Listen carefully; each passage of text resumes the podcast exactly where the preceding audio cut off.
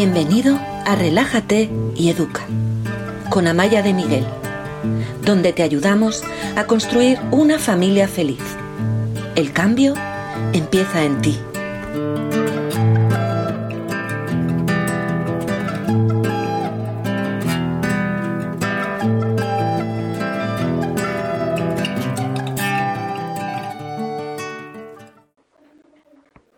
Aquí estamos un día más en directo en los martes con Amaya de Relájate y Educa. A ver, que tengo la cabeza un poco cortada en Facebook. Em, buenas noches a todos, a los que me estáis viendo en directo, a los que me estáis escuchando en el podcast, a, a los que me estáis viendo en otro momento. Este es mi programa mensual, lo hago el primer martes de cada mes, después sabéis que se distribuye en Facebook, en YouTube, en Instagram, donde estamos ahora y en mi nuevo canal de podcast. Y es un programa que llevo haciendo muchos años, primer martes de cada mes, 9 de la noche la española, estamos aquí para responder preguntas sobre crianza, educación, vida en familia. Me da muchísima satisfacción estar aquí con vosotros, siempre me la ha dado y para mí la verdad es que es un lujazo que, pasemos este rato juntos. Hay bastantes preguntas, como siempre, y como siempre algunas se solapan. Y de estos quería hablar un momentito, porque tu familia es única, vuestras peculiaridades son únicas, pero también es verdad que muchas de nuestras dificultades son similares y que lo que te pasa a ti me ha pasado a mí antes y a otra familia y a otra familia. Y por eso muchas de las respuestas, o más de las respuestas que puedo dar en estas sesiones de una hora, las he reunido aquí en este libro, Relájate y Educa, que no sé si lo veis bien, pero aquí, con muchísimo orgullo y muchísima ilusión, os enseño que pone tercera edición. Lo acabo de recibir en Italia. Esta mañana ha venido un mensajero con cinco ejemplares de la tercera edición. En dos meses han salido las tres ediciones. Estoy súper contenta. Lo encontráis en cualquier librería en España, en Europa a través de Amazon, en Latinoamérica Mercado Libre y si no también la versión Kindle en Amazon. La Casa del Libro, la FNAC, la Librería del Barrio, os, la os, lo, os lo venden. Se titula Relájate y Educa, lo edita Plataforma Editorial, que es una de las mejores editoriales independientes españolas y expertos en crecimiento personal y brindemos por la tercera edición. No sé si vale brindar con un té, pero ahí va por la tercera edición. Em, buenas noches, me dicen por aquí, enhorabuena, qué placer escucharte. Muchísimas, muchísimas gracias a vosotros. Como os decía, hay unas cuantas preguntas y quiero empezar cuanto antes a responderlas. Vamos a ver, ¿a quién tengo por aquí? Sabéis que primero selecciono las que tienen más me gusta y, y, ya está. Para que me dé tiempo a, satisfacer la, necesidad de cuantos más mejor. Y voy a empezar con esta de peleas entre hermanos, que me habéis hecho preguntas en Instagram, en Facebook. Uy, me preguntan que qué tal está mi padre. Muchísimas gracias. Mi padre mm, no va a estar mejor. Mi padre está pachucho, lo sabéis los que me seguís, tiene una enfermedad neurodegenerativa y, y es degenerativa, cada vez, cada vez está un poquito peor pero me gusta ir a verle porque él vive en Bilbao y yo vivo en el sur de Italia, en el sur de Roma. Y bueno, pues son encuentros que, disfrutamos los dos porque él está totalmente consciente, la cabeza la tiene bien, es el aparato motor el que, el que está sufriendo. Muchas gracias. Me da, calorcito que, me tengáis así en, tan, presente, ¿no? Con mis circunstancias. Eh, me, pregunta Bárbara y con ella otras personas y me habéis hecho varias preguntas y este es un tema que, siempre aparece y yo lo he vivido en mis carnes por las rivalidades entre los hermanos. Ella nos dice, a ella le has puesto más, no es justo, le hablan todos a la vez, uno dice que el otro es más importante que, que el que habla. ¿Qué hacemos en estas situaciones? A veces lo que hay que hacer es usar el sentido del humor. ¿Le has puesto más a ella? Sí, es que, es que tiene la nariz más grande y yo a los que tienen la nariz más grande les pongo más. O a los que tienen más pelos en la cabeza, o a los que son más guapos, a los que son más chicas y tú eres chico, o a los que tienen cinco dedos en la mano izquierda. ¿Tú cuántos tienes? Ah, ¿tú también tienes cinco? Ay, entonces a lo mejor te tenía que haber puesto a ti primero. Hay que desmontar un poco este peso tan fuerte de la rivalidad. Hay otra estrategia que a veces también ayuda es, ¿le he puesto más a ella? Vamos a ver, aquí todos los platos y volvéis a servir los platos o a cortar el, trozo de bizcocho. ¿Qué os parece? ¿Están iguales? No, este plato tiene un poco más. Así, le quitas un poco al que tiene más y se lo pones al otro. ¿Qué os parece? ¿Están iguales? No, este tiene más. Y vas cortando en trocitos chiquitines hasta que más o menos todos tienen lo mismo. El objetivo no es que sientan que todos tienen lo mismo, sino que poco a poco se van a dar cuenta de que es un poco ridículo el mirar hasta, hasta la última amiguita del bizcocho. La realidad es que lo más importante cuando hay rivalidad entre hermanos, y yo para los que no me conocéis mucho puedo decir que tengo tres hijos y he vivido esta rivalidad realmente en, la familia durante mucho tiempo, lo más importante es ponerlo en palabras y que los niños comprendan que existe esta rivalidad. Claro, es que a ti te gustaría que te tocara el trozo más grande, ¿verdad? Porque siempre quieres ser más que tu hermana a que te encanta ser más que tu hermana, aunque te encanta ser el que ganas en todo. Yo creo que es que a veces te molesta tener una hermana. Si les dais en la imaginación lo que no pueden tener en la realidad, que, que, sean en su fantasía hijos únicos, que os podéis inventar un mundo con cada uno de ellos de hijos únicos, es bueno, porque van a vivir una realidad que no pueden tener, la van a vivir en la fantasía. Y, otra cosa que os recomiendo es que em, mm, pongáis sobre el papel que existe esta rivalidad y que lo hagáis de la manera más ligera posible. Uy, si estamos compitiendo por, por, ver quién tiene un poquito más de, de, sopa y no me he dado cuenta de que estábamos compitiendo. Cuando compiten entre ellos, yo, yo, yo más, yo más, yo más, yo más, también lo tienes que decir. Otra vez la rivalidad, ¿qué hacemos con tanta rivalidad? Ha venido, ha venido para quedarse aquí. Y en privado, en la intimidad, cuando estés con cada uno de ellos, dales amor incondicional a tope. Porque los niños tienen esta rivalidad, no porque no se quieran.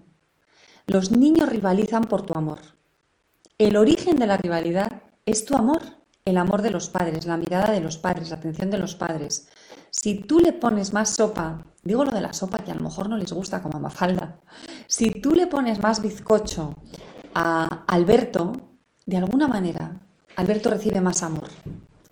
Y, y la pobre María, que tiene un poquito menos de bizcocho, lo que está recibiendo no solo es menos bizcocho, es menos amor. Y además su hermano está ganando. Nombradlo. Lo primero es nombrar lo que, ocurre, lo que ocurre. Que ellos sepan que tienen esta rivalidad y que sepan que tienen esta rivalidad porque a veces esto es el amor de los padres.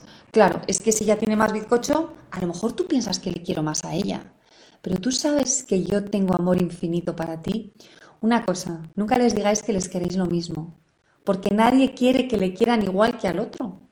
A cada uno se le quiere de una manera distinta. Y os voy a contar aquí algo que, que nos decía mi madre.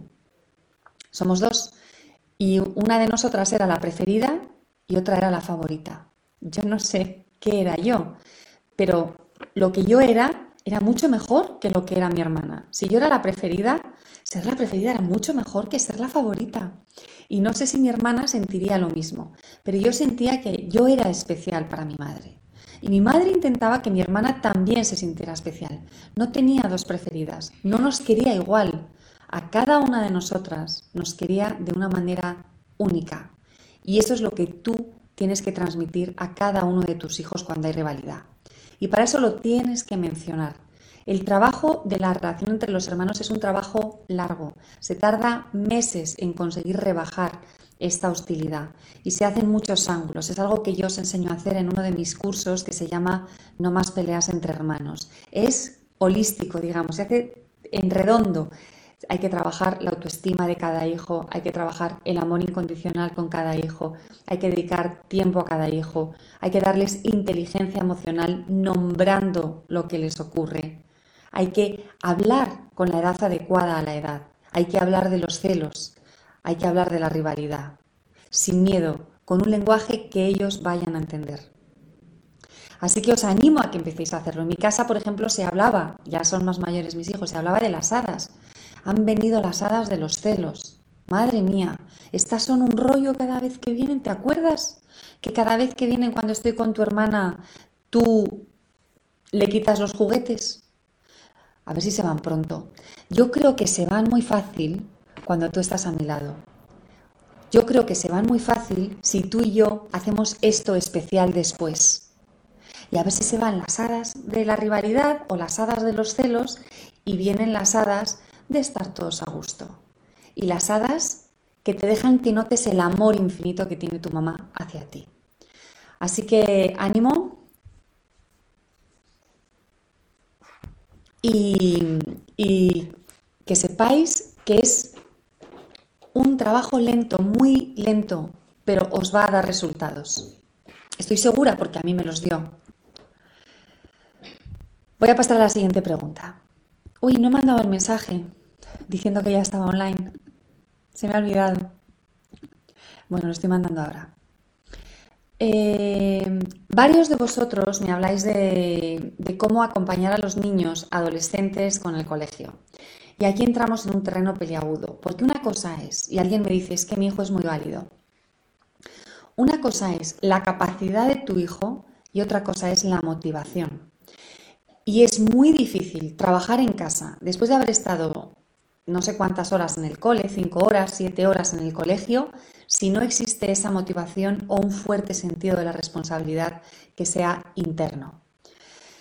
Yo os recomiendo, para los que tenéis hijos ya adolescentes que realmente lo están pasando mal y que cuando sentáis con ellos a trabajar o intentáis dirigirles o intentáis enseñarlos, es una, es una lucha y es un conflicto, mi recomendación es que contratéis a alguien que lo haga. O no contratéis, a lo mejor es tu hermano el que, el que puede ayudar a su sobrino a hacerlo y viene dos días a la semana para hacer los deberes. Pero muchas veces el desgaste entre los padres y los adolescentes es tan brutal que no vale la pena porque el niño contigo lo que va a hacer es blindarse y su resistencia va a crecer. Y tú lo que quieres es que baje la resistencia a hacer los deberes, porque con esa resistencia lo que podía hacer en una hora lo va a hacer en tres. Y contigo va a, poner unos ladrillos enormes entre tú y él. Esto ocurre con los adolescentes, es lo que les toca, separarte, alejarte, rechazar todo lo que viene de ti. Es bueno, forma parte de la evolución. Entonces, si tú intentas ser la persona que le ayuda en los deberes, lo vas a tener difícil. Es mejor que haya otra persona a la que pagues o que te ayude, que acompañe a tu hijo en ese proceso, porque con esa otra persona lo más normal es que no tenga esta resistencia tan grande. Pero quiero responder también a una madre que tiene un niño de cuatro años, eh, María Isabel. Y este niño de cuatro años, pues no, eh, no atiende en clase, no hace caso a lo que se le pide y la profe le anima a que siga un, modelo de, premios, de estrellas, para motivarle. Si, si estás sentadito durante tanto rato, si haces estas fichas, te damos dos caritas alegres. Ella no me lo describe así, pero yo entiendo que este es el modelo. Em, vamos a pensar en la motivación de esta maestra. La motivación de esta maestra es la mejor motivación que puede haber. Vamos a preparar al niño para que esté bien en clase. Vamos a buscar el sistema para que este niño pueda hacer lo que se espera de él en clase. Ahora bien, yo que, que, realmente tengo un respeto enorme por los maestros y que creo que es una de las profesiones más importantes en nuestras sociedades, Pienso que a veces no somos capaces de mirar la realidad de la persona que tenemos enfrente y el momento evolutivo en el que está. Un niño de cuatro años lo que tendría que hacer, y hay muchos centros educativos donde es lo que hacen, es jugar. Su cerebro para lo que está preparado es para jugar y para acompañar a los adultos en determinadas tareas. Un niño de cuatro años con un adulto que le guíe puede amasar pan, o masa para hacer galletas y luego os las coméis. Puede cortar fruta con un cuchillo romo. Puede poner la mesa. Puede recoger un cuarto. Puede poner los juguetes en su sitio. Puede guardarla, poner la ropa sucia en el cesto. Eso lo puede hacer y es un aprendizaje. Pero hay niños que a los cuatro años todavía no están preparados para hacer fichas porque están en el juego. Y algunos sistemas, como por ejemplo en Finlandia, que sabéis que tiene muy buenos resultados en el informe PISA, donde hay un nivel educativo alto, los niños no aprenden a leer, a escribir hasta los, números hasta los siete años. Y antes lo que hacen en las aulas es jugar. Entonces, ¿qué hacemos aquí? Yo le pediría a la profe un poco de paciencia. El niño es muy chiquitín, hay que respetar ese momento del niño. Tenemos que respetar a nuestra infancia. Y si este niño empieza a leer a los seis años, no debería importar, porque lo importante no es que el niño aprenda a leer a los seis años. Lo importante es que el niño, cuando tenga diez, disfrute de la lectura y devore los libros. Y empezar a los cuatro no tiene por qué garantizar eso. Y empezar a los siete no tiene por qué ir en contra de esto. Y yo en este sentido os quiero, os quiero decir algo. En mi casa, uno de mis hijos empezó a leer a los cuatro años. En el cole no le enseñaban porque iba, estábamos en Estados Unidos e iba a un cole donde los niños jugaban en, el, en infantil. Pero empezó a los cuatro años conmigo en casa. Mi segunda hija empezó a leer cuando empezaron a leer en el colegio, a los seis, siete años y empezó al ritmo del cole. Mi tercera hija fue a un colegio diferente y empezó a leer a los seis años. Era la única niña de su clase que no sabía leer y en dos meses leía y escribía igual que los demás. Hoy en día, en mi casa, la gran actividad, la gran actividad de esta familia es la lectura. Y de hecho en mi casa siempre hay libros. Hay libros en el sofá, hay libros en mi mesa de trabajo, hay libros por todos los lados, hay libros en la mesa de la cocina. Si alguien me pregunta, ¿y tus hijos qué hacen? Yo diría, mis hijos leen en el tiempo libre. Todos leemos. Y los tres leen igual de bien. Para mí, leer bien es estar ¡ah! ahí metido en el libro. Disfrutan de la lectura, la comprenden. Yo leo muchas de las cosas que leen ellos, lo discutimos, me gusta, no me gusta, este episodio da miedo, no da miedo. Eh, es machista, no es machista, mm, es, es lo que sea. Y cada uno ha empezado a leer en un momento diferente y con unos tiempos diferentes. Hay, niños que han aprendido a leer muy rápido en mi casa y otros han, han, tenido un ritmo muchísimo más lento y han tardado un año en dominar la lectura. El empezar más tarde no significa que no lleguemos. El empezar más tarde significa que empezamos cuando los cerebros están preparados. Y a lo mejor este niño de cuatro años lo que tiene aquí es un cerebro fuerte que le dice juega, juega, juega, juega, juega y en su cerebro tiene muchas vocecitas. Una le dice los coches, otra le dice mira por la ventana, otra le dice observa ese pájaro, otra le dice habla con tu compañero y otra es la voz de la profe que le dice eh, la ficha. Pero tiene todas esas otras voces en la cabeza que son mucho más interesantes. Yo lo que te pediría es que hablaras con la profe y le pidieras un poco de paciencia, que respetara este ritmo del niño, porque hay niños que tienen un ritmo diferente. Iba a decir más lento. Pues sí, a lo mejor es más lento, no lo sé, pero lento parece que es una palabra negativa. Que llega